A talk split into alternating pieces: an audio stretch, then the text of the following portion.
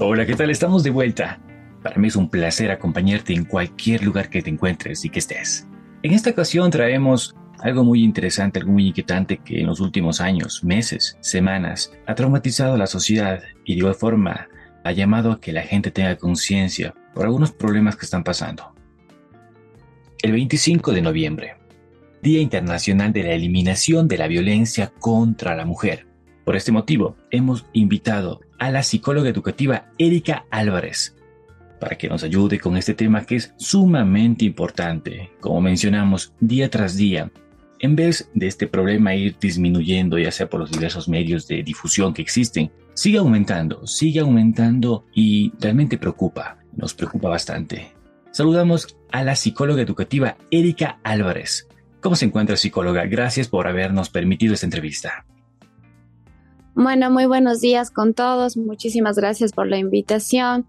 Eh, sí, yo creo que es un tema bastante relevante ahora en nuestra sociedad y que quizás eh, no existe la información necesaria para que se pueda prevenir este problema. Así que es muy importante estos espacios que nos permiten comunicarnos, expresarnos y sobre todo nos permiten tener información acerca de este problema que está atravesando la sociedad, especialmente el Ecuador. Así que muchísimas gracias por la invitación a usted y esperemos que este conversatorio les pueda servir a muchas mujeres. Por supuesto que sí. Así que vamos a comenzar con la primera pregunta. Psicóloga Erika, ¿qué es la violencia contra la mujer? La violencia contra las mujeres se define como todo acto de violencia basado en el género eh, que tenga o pueda tener como resultado un daño o sufrimiento físico, sexual o mental para la mujer así como las amenazas de tales actos, la coacción o la privación arbitraria de la libertad. Esto se puede producir en varios espacios, ya sea en el hogar, que es más común, pero también se puede dar en la comunidad, en la política, en las universidades. De hecho, la violencia se puede dividir en varias. Por ejemplo, está la violencia económica, la violencia psicológica, la violencia emocional, la violencia física, la violencia sexual. El problema radica en que la sociedad se ha pegado a la idea de que la violencia solamente es física, es decir, cuando el agresor te agrede físicamente. De hecho, eh, tuve la oportunidad de trabajar con varias comunidades en donde me di cuenta que es verdad, ¿no? Que muchas mujeres creen eh, que la violencia solamente es física, cuando la violencia se divide en muchas fases, por eso es muy importante también mencionarlo.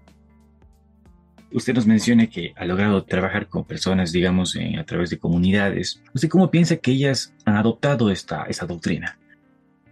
Sí, bueno, eh, es muy importante también empezar a entender que la violencia hacia la mujer en las comunidades no es algo normalizado como comúnmente lo decimos, porque lo primero que pensamos es en las comunidades la violencia es normalizada, pero no podemos decir que es normalizada porque de hecho existe una falta de información en las mujeres, una falta de educación también en el sentido de que no se les educa en cosas de género o específicamente de violencia. Entonces, por ende, ellas adoptan que la violencia solamente es física Obviamente está em, la manera en la que fueron criadas, sus valores, sus enseñanzas, ¿no?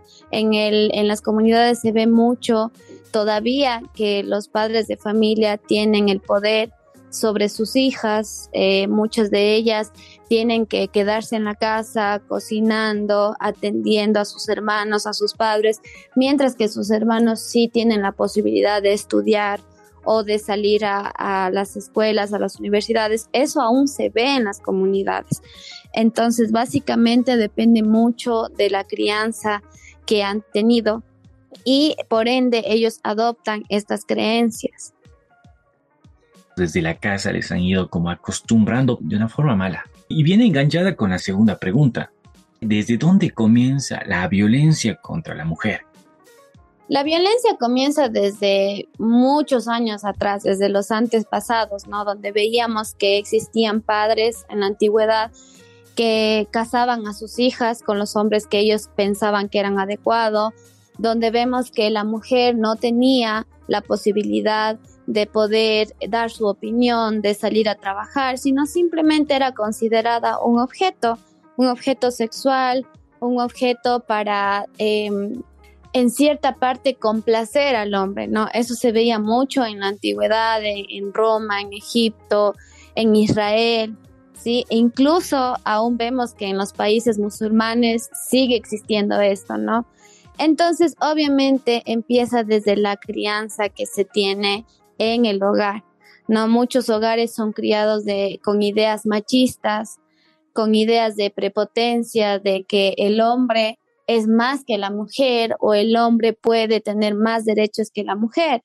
Por darle un ejemplo, en el caso de los niños, ¿no? Muchas de las veces los padres hacen que sus niñas realicen los quehaceres de la casa y tengan reglas, pero al niño no. El niño está sentado viendo televisión con su padre, entonces, ¿qué dicen las mamás? Tú, mi hija, eres mujer, atiende a tu hermano, sirve a tu hermano, lava los platos. Desde estas pequeñas cosas que parecen irrelevantes, en realidad son muy importantes en la crianza porque desde ahí estamos creando eh, un nivel superior a los hombres. Desde ahí estamos creando una diferencia entre hombre y mujer. Entonces, esto realmente viene desde el hogar. En las escuelas y universidades se puede dar psicoeducación respecto a la violencia de género, a los estereotipos de género, pero eh, en realidad es un trabajo en conjunto. Si nosotros solamente trabajamos con los niños, con las adolescentes y dejamos de lado a la comunidad, las familias en realidad no estamos haciendo mucho porque en la educación pueden recibir otro tipo de tratos mientras que en la, en la casa sigue siendo igual, ¿me explico? Entonces eso es muy importante también, saber que la crianza es un papel fundamental en la violencia. Se ha tocado un tema muy importante en el ámbito de los chicos, en el estudio, eh, la escuela, el colegio, pero de igual forma también, como usted menciona, ¿y qué pasa si los padres en este caso tampoco se están educando de una forma correcta? Es un tema muy, muy, muy importante que vamos a seguirlo tocando. Antes de continuar con las preguntas, escuchemos con atención esto.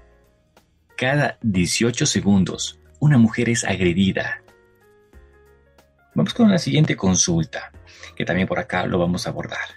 ¿Por qué la violencia contra la mujer, en lugar de disminuir, ha incrementado en los últimos tiempos? Bueno, actualmente existe evidencia científica desde el confinamiento por COVID. Em, la violencia ha incrementado sus niveles a nivel mundial.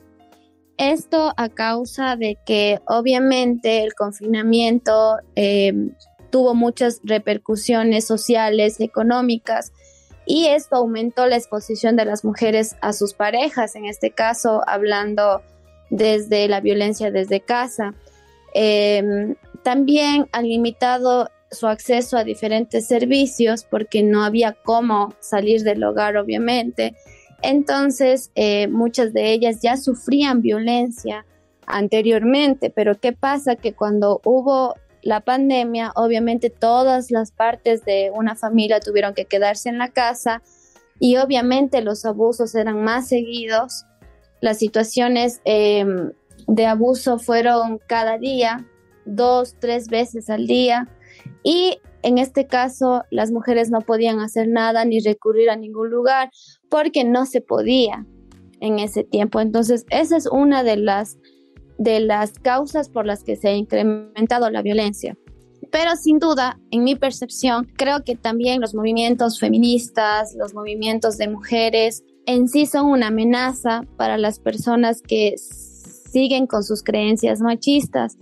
Entonces, ¿qué pasa? Que una mujer, al creerse con la libertad de dar su opinión, de elegir lo que quiere hacer, de trabajar, es una amenaza para un hombre que es un abusador, ¿me explico? Entonces, eso también ha generado en sí más violencia.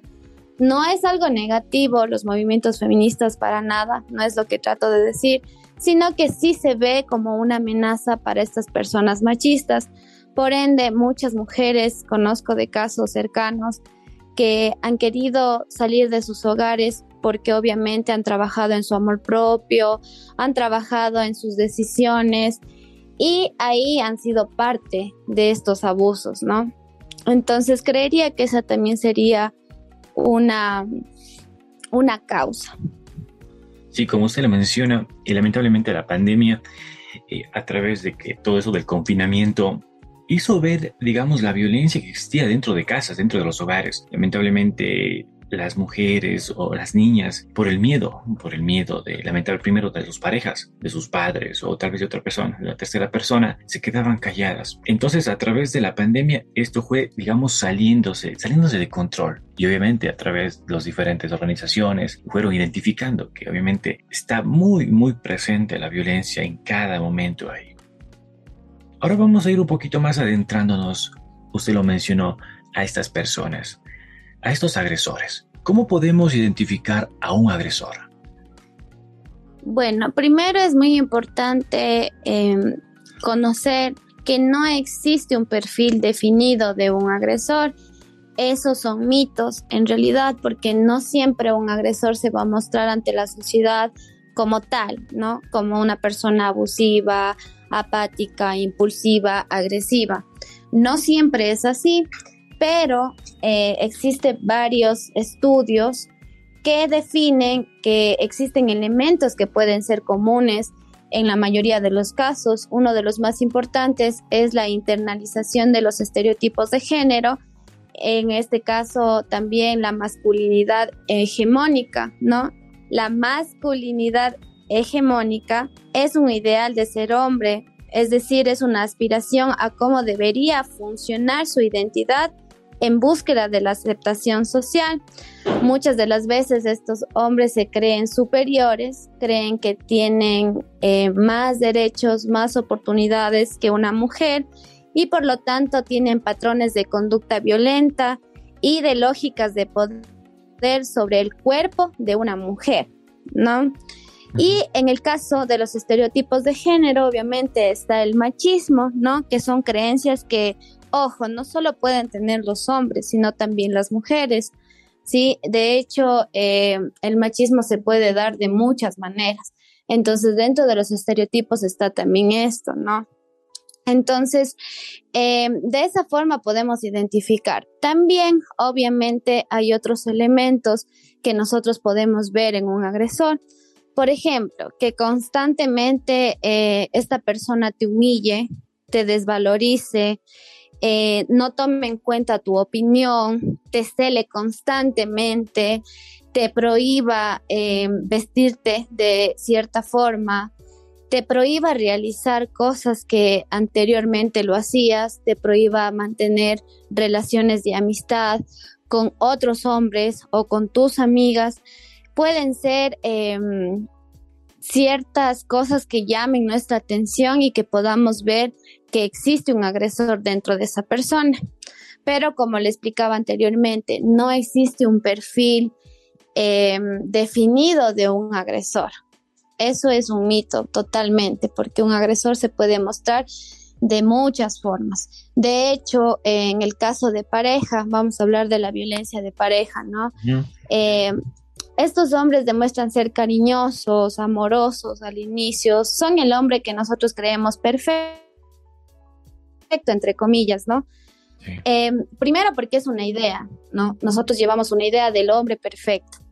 Entonces, ¿qué pasa? Que cuando pasa un tiempo ya de la relación, empezamos a ver que este hombre nos humilla, nos cela, nos empieza a prohibir cosas, nos empieza a, a prohibir tener amigos, a salir. Desde ahí nosotros ya podemos darnos cuenta que es un tipo de violencia el momento que un hombre empieza a humillarnos, a desvalorizarnos, a incluso hacernos a un lado de sus metas, de sus propósitos o incluso a creernos menos que él, ya es violencia. Entonces desde ahí ya podemos definir que es un agresor.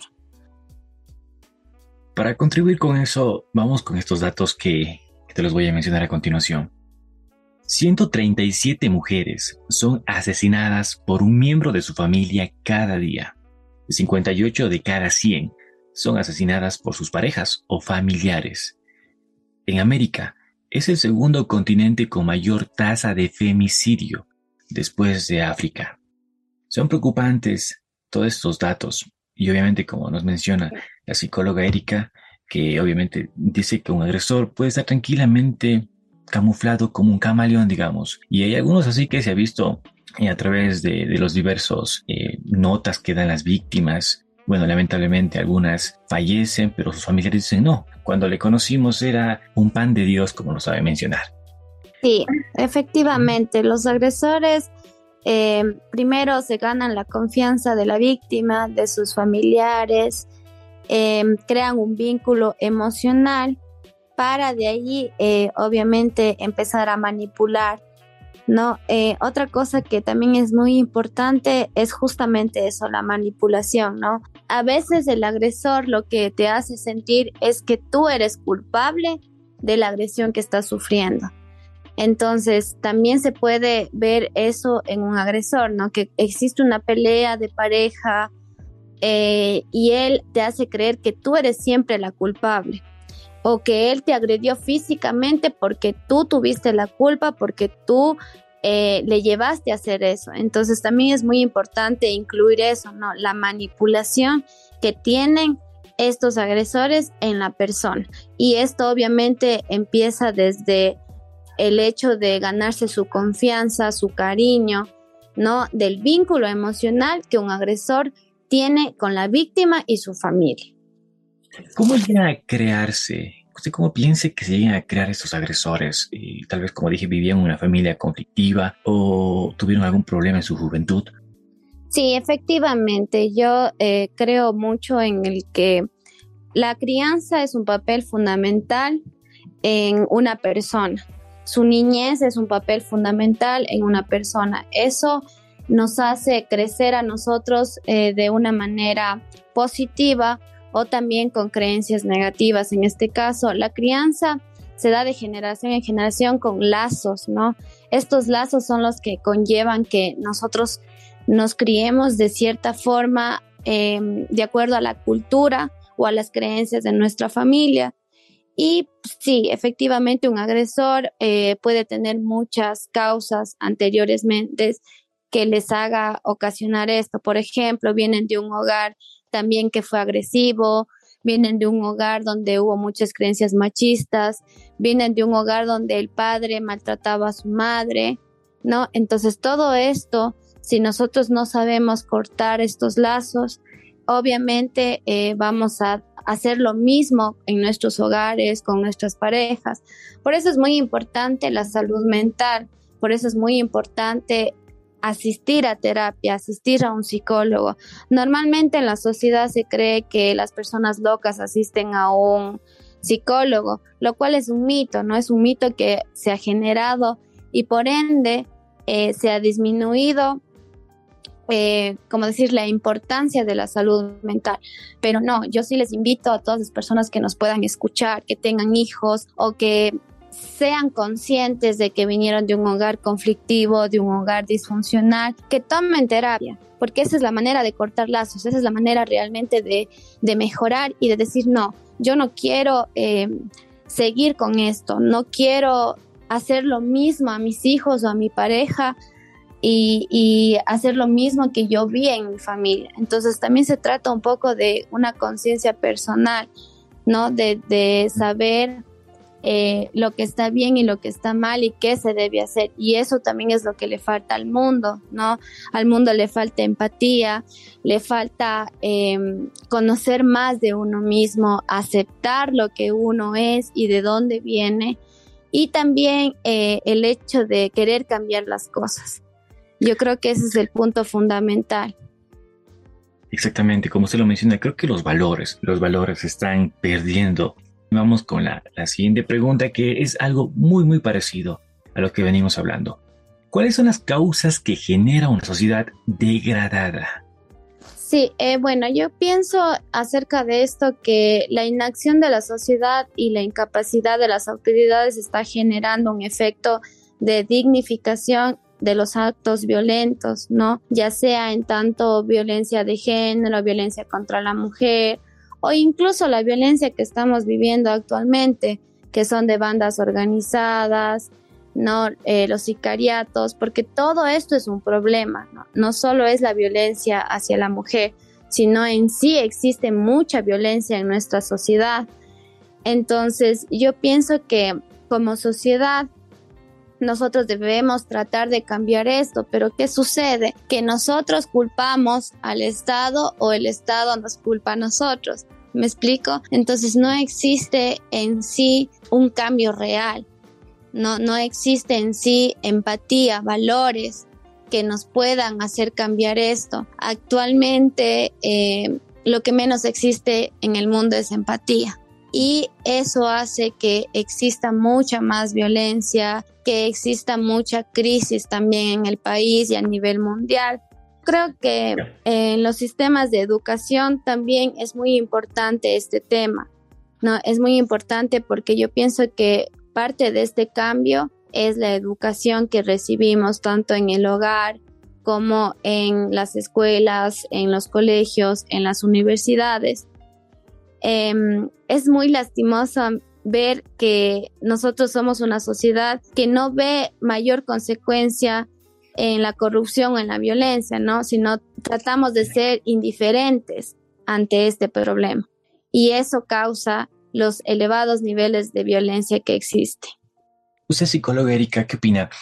Por ejemplo, la, música, eh, obviamente respetando a cada uno sus gustos, pero por ejemplo el reggaetón que utiliza a veces letras bastante fuertes hacia las mujeres, específicamente a ellas, y de igual forma los videos, las series, ya sean películas, novelas, narcotráfico, a las mujeres cómo les tratan, creo también que sean una de las causas para tener esa sociedad tan degradada en la actualidad.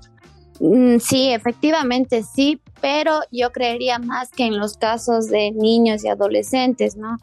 Eh, que son todavía personas que no son maduros, que no entienden bien sobre la vida, que están empezando, como quien dice la frase, empezando a vivir, empezando a, a ver el mundo como es.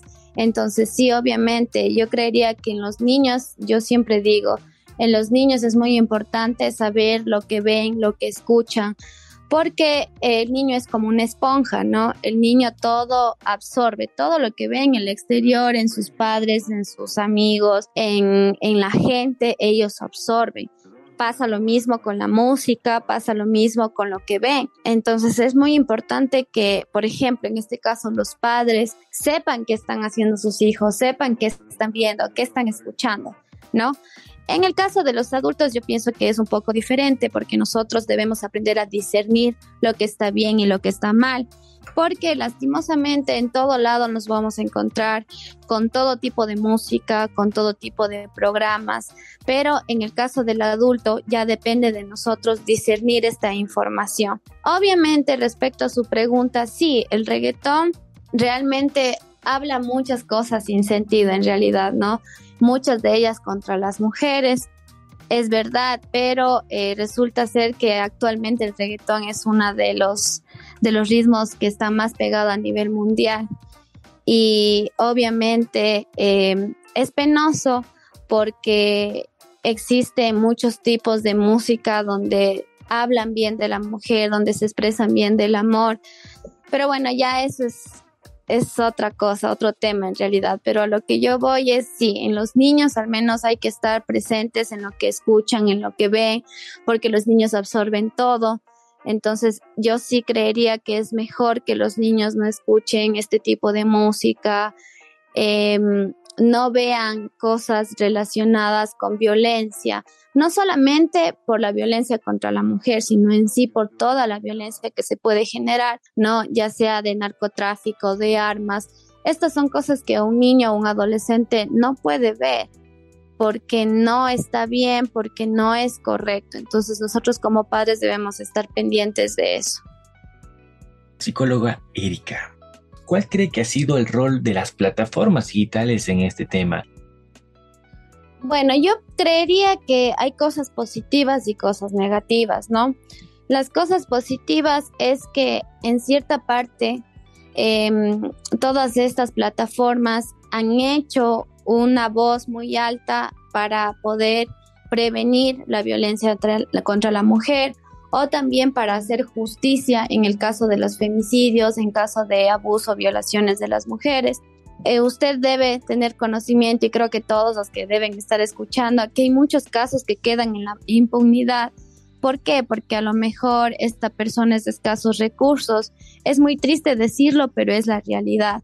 Entonces, ¿qué pasa con estas plataformas? Que ellas eh, llaman a la justicia, entonces, por ende, hacen presión mediática, ¿no? Para que se pueda hacer justicia. Entonces, eso es algo muy positivo porque anteriormente se tenía que realizar eh, marchas o se tendría que eh, realizar plantones, pero ahora existe la posibilidad de hacer un llamado de atención mediante las plataformas digitales, lo cual es muy bueno, muy positivo para todos estos casos, ¿no? Lo otro es que también existe información, noticias, estadísticas que nosotros podemos ver y podemos también conocer y educarnos acerca del tema. Lo negativo está en que también existe sobreinformación, ¿no? Información positiva y negativa. Como decía anteriormente, nosotros tenemos que aprender a discernir eso, pero hay muchos casos en el que no se discierne esta información y hay mucha información negativa, ¿no? Hablando de temas de violencia, en temas de machismo, ¿no? O existen también, he visto yo muchas eh, páginas donde informan mal, por ejemplo, hacen ver al feminismo como lo mismo que el machismo, cuando no tiene nada que ver. El feminismo es un movimiento que eh, trabaja contra la violencia de la mujer, que trabaja para que la mujer tenga igualdad, ¿no? Para que la mujer cuente con los mismos derechos. Pero he visto páginas donde dicen el feminismo es igual que machismo, el feminismo es un movimiento de superioridad, donde la mujer se cree más que el hombre, donde la mujer eh, odia al hombre. Me explico, entonces esta información llega a oídos de las personas y empiezan a creer que es real y empiezan a estar en contra del feminismo, ¿no? Y empiezan a creer que en sí el feminismo es un movimiento de superioridad, un movimiento de odio hacia los hombres, que promueve el odio hacia los hombres. Entonces, esto genera odio y genera que exista una lucha constante entre hombres y mujeres cuando el feminismo no tiene absolutamente nada que ver. El feminismo no es una lucha contra los hombres o piensa que todos los hombres son malos. No, simplemente busca la igualdad. Busca que la mujer sea tratada de la misma manera que un hombre, que tenga las mismas oportunidades laborales en el hogar que un hombre. Y sobre todo lucha contra los casos de violencia, ¿no? Para que estos casos sean se hagan justicias y para erradicar también estos casos, para que no exista esta violencia contra la mujer. Entonces, en sí hay cosas positivas y negativas dentro de las plataformas, pero yo creería que todo depende también de nosotros, ¿no? De cómo discernamos esta información. Pero eh, actualmente eh, he visto por ejemplo, en la plataforma como Facebook, como Instagram, genera mucho odio, la verdad. A mi perspectiva genera mucho odio. Eh, existe esta pelea constante entre mujeres y hombres, ¿no?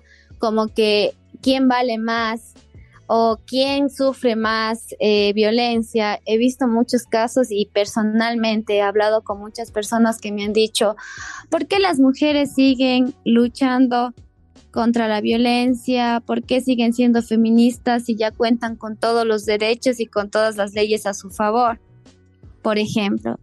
Entonces yo creo que esto lo único que genera es una pelea constante cuando no debería ser así, cuando como sociedad debemos tratar de ver la igualdad entre la mujer y el hombre, que no sea una lucha constante entre quién vale más o quién vale menos, porque en realidad tanto un hombre como una mujer valen lo mismo.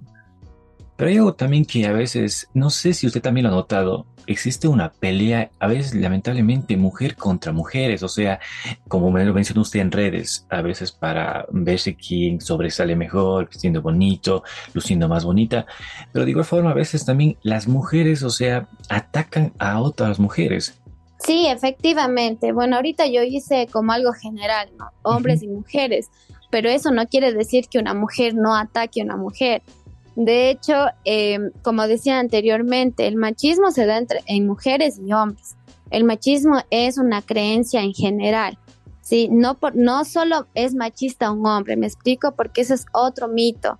el machismo se puede dar entre las mujeres y los hombres. Y claro, yo he visto, incluso me apena mucho contar estas cosas y en cierta forma em, me siento un poco indignada, se podría decir la palabra, porque he visto muchos comentarios donde, por ejemplo, si una chica salió a tomar un trago con sus amigas, salió a bailar y de repente em, es abusada por un hombre, muchas mujeres culpan y juzgan a esa mujer y la juzgan. ¿Por qué? Porque salió a beber con sus amigas, porque salió con minifalda, porque salió de noche a caminar, ¿no? Entonces yo la verdad pensaba y decía, ¿por qué entre mujeres tenemos que agredirnos? ¿Por qué tenemos que juzgar a una chica que tiene toda la libertad de salir con sus amigas y eso no la hace culpable?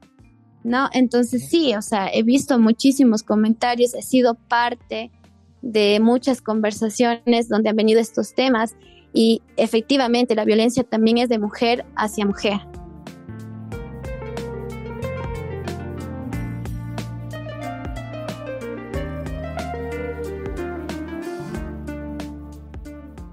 Bueno, continuamos acá en el podcast de Meraquí de Galomorocho. No te olvides buscarnos a través de Google Podcast, Apple Podcast o Spotify. Búscanos como el Meraquí de Galo Morocho. Además, puedes seguirnos a través de Facebook, Instagram y TikTok. Y seguimos con esta entrevista por el Día Internacional de la Eliminación de la Violencia contra la Mujer, el 25 de noviembre. Psicóloga Erika, ¿cómo podemos llegar a prevenir la violencia contra la mujer? Hay muchas maneras en las cuales podemos trabajar en la detección y prevención de la violencia contra la mujer eh, una de ellas, sin duda, es la crianza y la educación que se debe tener en la casa. Para esto se puede generar, por ejemplo, talleres de psicoeducación que no solamente sean dentro de la escuela o del colegio, sino sean talleres dirigidos a comunidades, a padres de familia, a hombres, ¿no? En los cuales se trabajen temas de violencia de género, estereotipos de género, eh, patrones, ¿no? De violencia, porque como lo decía anteriormente en un inicio, eh, existe mucha o muchísima, diría yo, información acerca de estos temas, ¿no? Es decir, las personas, las mujeres no conocen de violencia y creen que la violencia solamente es física, ¿no? También, obviamente, se debería trabajar en em, el consumo de sustancias también, porque eh, está demostrado estadísticamente que muchos casos de violencia contra la mujer también son consecuencias del consumo de sustancias como el alcohol y las drogas también. Entonces es muy importante trabajar con eso para poder prevenir la violencia. También es importante eh, recibir charlas, pero con experiencias propias, es decir, con mujeres que han sufrido violencia, porque de esta manera vamos a trabajar la empatía. Aquí es muy importante el hecho de que estos talleres de experiencias nos pueden dar a nosotras también el aprendizaje directo de una persona que vivió de eso, ¿no? Y de esta manera em, también debemos generar espacios seguros donde las mujeres pueden conversar de, de estos temas, porque muchas de las veces las mujeres tienen vergüenza de contar su historia, tienen vergüenza de pedir ayuda, porque en la sociedad está mal visto eso y eso es algo que tenemos que cambiar. Sí, tenemos que generar este tipo de espacios donde la mujer se sienta segura, donde tenga mujeres que la vayan a apoyar, donde existan autoridades que la vayan a apoyar. Em, en este caso yo creo que es muy importante también hablar de algo que quizás no lo mencioné, pero es muy importante, es la revictimización que sufre una mujer que ha sufrido abuso o violencia por el Estado, porque muchas de las mujeres deciden denunciar y les toman esta denuncia tres, cuatro veces, volviéndose ya una revictimización del tema. Entonces es muy importante estos espacios seguros donde la mujer pueda tener apoyo de otras mujeres y de esa manera no se sienta sola, no tenga vergüenza y pueda expresar de manera libre su sentir. Entonces yo creo que eso también sería obviamente lo que ya se está haciendo, pero se puede eh, mejorar, que es la educación en las escuelas, en los colegios, en las universidades si bien es cierto, sí se recibe educación sobre violencia de género, sobre estereotipos, pero quizás sería eh, mucho más eficiente mostrar casos reales de violencia, tal vez mostrar termómetros de violencia para que las mujeres y los hombres también, ¿por qué no?, puedan diferenciar cuándo es violencia y cuándo ya empieza a volverse violencia, ¿no? Eso diría yo también está en enfocarnos en la nueva generación, que en este caso son los niños, porque parte de, del cambio, parte de la prevención está en ellos, porque ellos son la nueva generación que van a crecer. Entonces sería muy importante que ellos tengan conocimiento sobre género, sobre respeto, sobre derechos humanos, sobre roles de género, a una edad temprana, ¿no? Para que ellos puedan cuestionar estos rasgos estas características tradicionales asignadas de un hombre, de una mujer, sino más bien que ellos ya empiecen a ver como una sociedad igualitaria. Entonces yo creo que eso sería muy importante.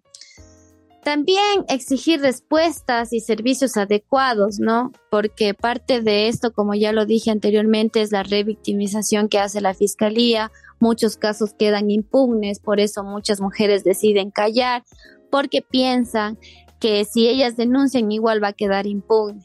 Me explico, entonces creo que eso también debemos cambiar mucho eh, las leyes y cómo se, cómo se manejan los casos de violencia en la fiscalía.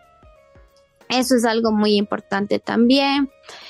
Em, también yo creería que se debe trabajar mucho en el consentimiento, ¿no? Para que las mujeres aprendan que todo, todo necesita un consentimiento y que si nosotros sabemos decir no, va a ser mucho más fácil poner límites a estas eh, personas agresoras, ya sea nuestra pareja, ya sea nuestros profesores, ya sean incluso hasta nuestros padres, ¿no? Es muy importante eh, saber decir no y qué comprende este no. Eh, como ya lo dije anteriormente, también estos grupos de apoyos deben ser por mujeres que conocen eh, sobre el tema y que están conscientes de qué tipo de ayuda pueden recibir. A veces cometemos el error, y valga decirlo, de decir por qué esa mujer no sale de ahí, por qué esa mujer es maltratada y no sale de ahí, pero nos olvidamos de algo muy importante que es la dependencia emocional. Todas las mujeres que han sufrido abuso por su agresor tienden a tener estos apegos emocionales que la hacen sentir culpable. Entonces yo sí invito a las mujeres a conocer del tema, a conocer a dónde pueden acudir las mujeres que han sido maltratadas, que han sido abusadas. De esa manera nosotros nos dedicaremos a escuchar, porque muchas mujeres lo único que necesitan es ser escuchadas, ser apoyadas y también una manera de apoyo es decirles qué deben hacer, sugerirles lo que podrían hacer para poder denunciar, para poder salir de ahí pero lo que yo digo es menos juzgar y más bien apoyar. Eso es lo que yo invito también a las mujeres, ¿no? Y en sí a toda la sociedad, que no debemos de juzgar, sino más bien de apoyar y de ser empáticos. Creo yo que esa sería una de las alternativas que personalmente creería que podrían prevenir la violencia. Y justamente son muy buenos los puntos que usted ha tocado y obviamente va explicando cada uno de ellos.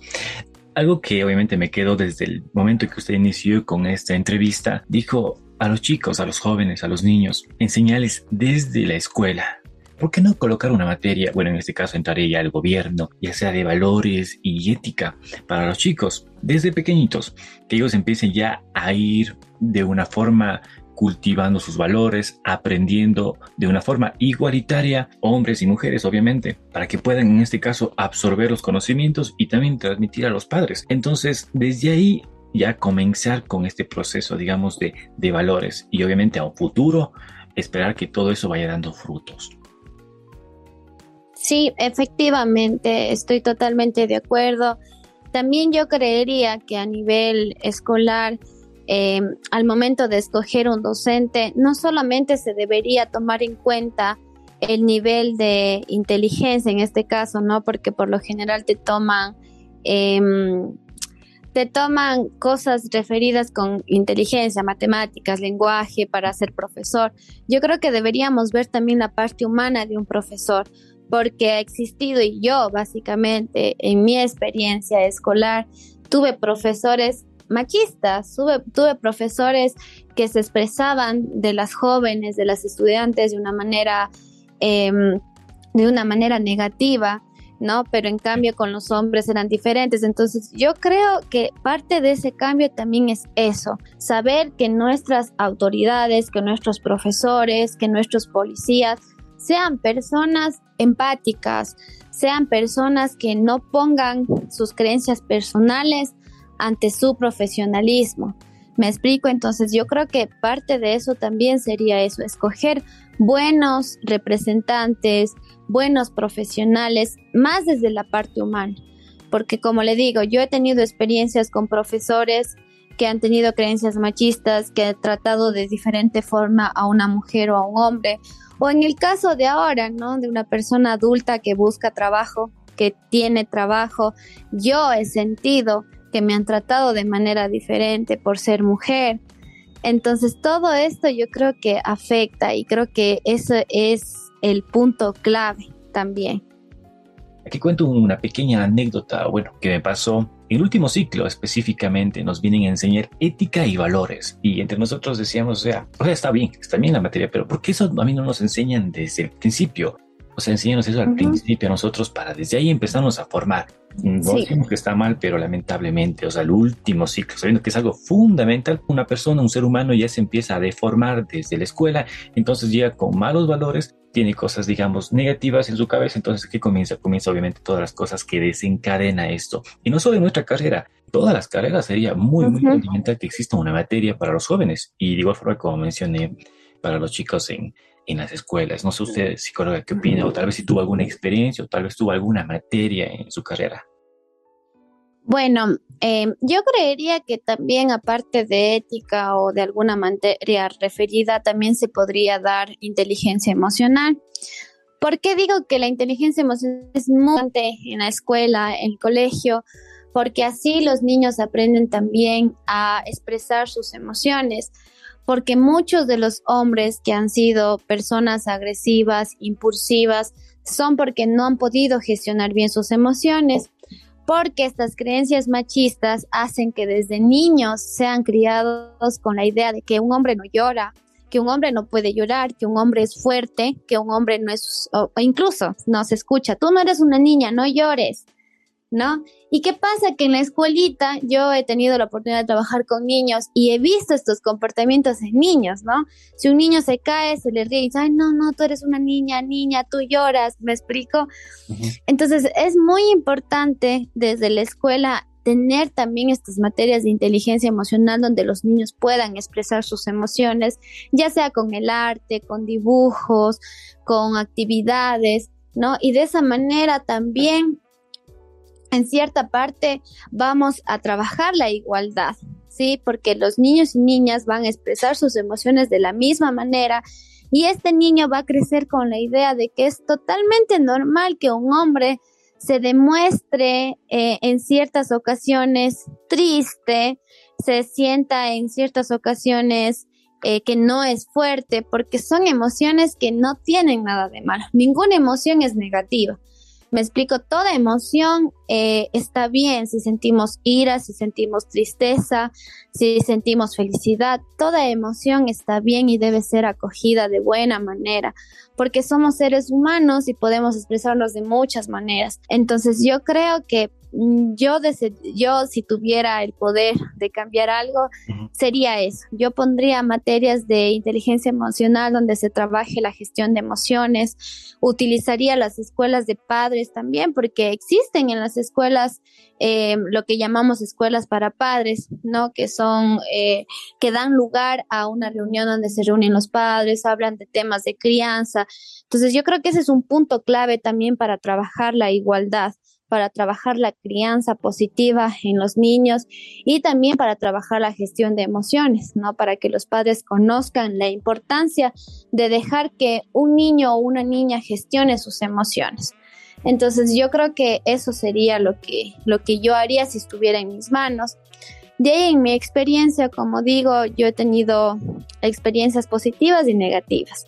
Obviamente yo seguí psicología y, y tuve la oportunidad de tener muchas materias referidas con esto, ¿no? Donde eh, pude conocer mucho de este tema.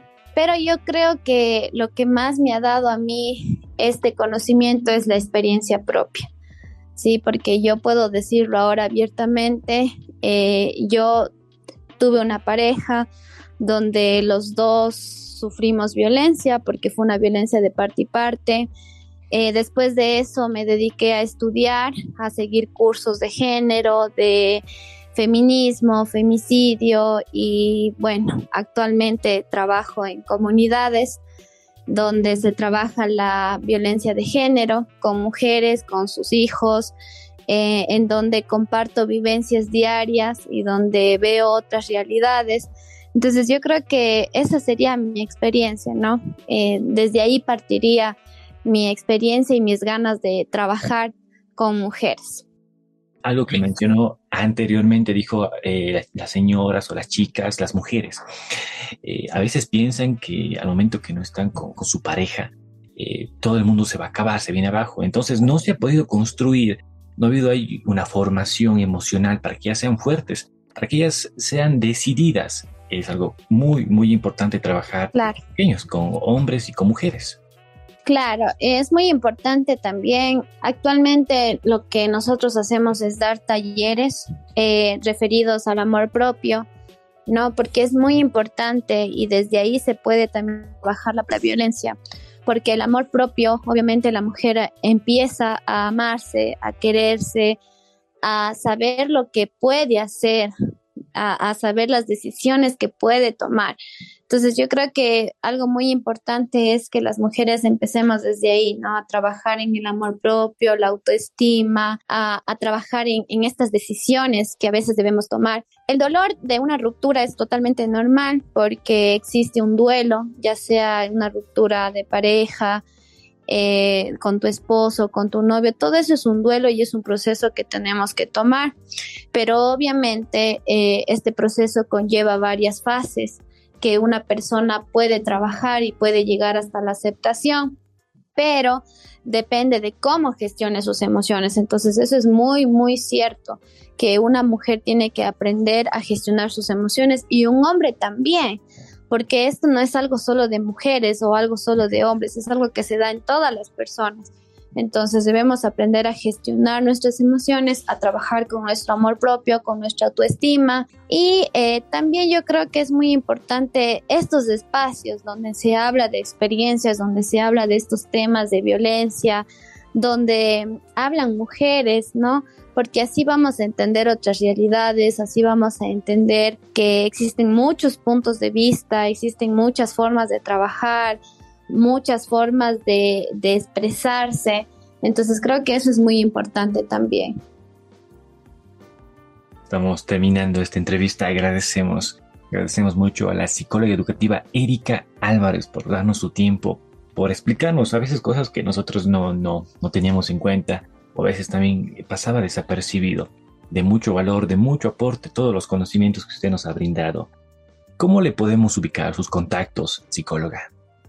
Eh, bueno, me pueden contactar con mi número telefónico, es el 099-566-5408. Eh, en el caso de Instagram estoy como psicóloga Erika Álvarez. Muchísimas gracias. Reitero el agradecimiento, psicóloga Erika Álvarez. Esperemos que esta no sea ni la primera ni la última. Claro que sí. Muchísimas gracias a usted por la invitación. Eh, yo siempre estaré dispuesta a hablar de estos temas porque creo que, como lo dije anteriormente, es muy importante estos espacios donde podemos conocer la opinión de otras mujeres, de otras personas que quizás han pasado lo mismo que yo, ¿no? Y, de otras personas que quizás em, están inmersas en, estos temas, ¿no? Entonces, muchas gracias por la invitación. Eh, en otra ocasión yo estoy segura de que podremos eh, conversar de nuevo. Muchas gracias. Gracias a usted. En el Ecuador existe un informe elaborado por varias organizaciones dentro de la plataforma Alianza Mapeo, donde identifica 748 mujeres asesinadas desde 2014 hasta marzo de 2020. Desde el 1 de enero al 2 de marzo de 2020 se contabilizaron 17 femicidios. En el ámbito mundial, la OMS notifica que alrededor de 81 mil mujeres y niñas fueron asesinadas en el 2020. Unas 47 mil de ellas, es decir, el 58% a manos de sus parejas. Esto equivale a una mujer o niña asesinada cada 11 minutos, por personas que conoce. El 58% de todos los homicidios cometidos por parejas son en el ámbito íntimo, en el contexto familiar. La víctima fue una mujer o una niña. Conmigo será hasta la próxima. Te me cuidas. Hasta pronto.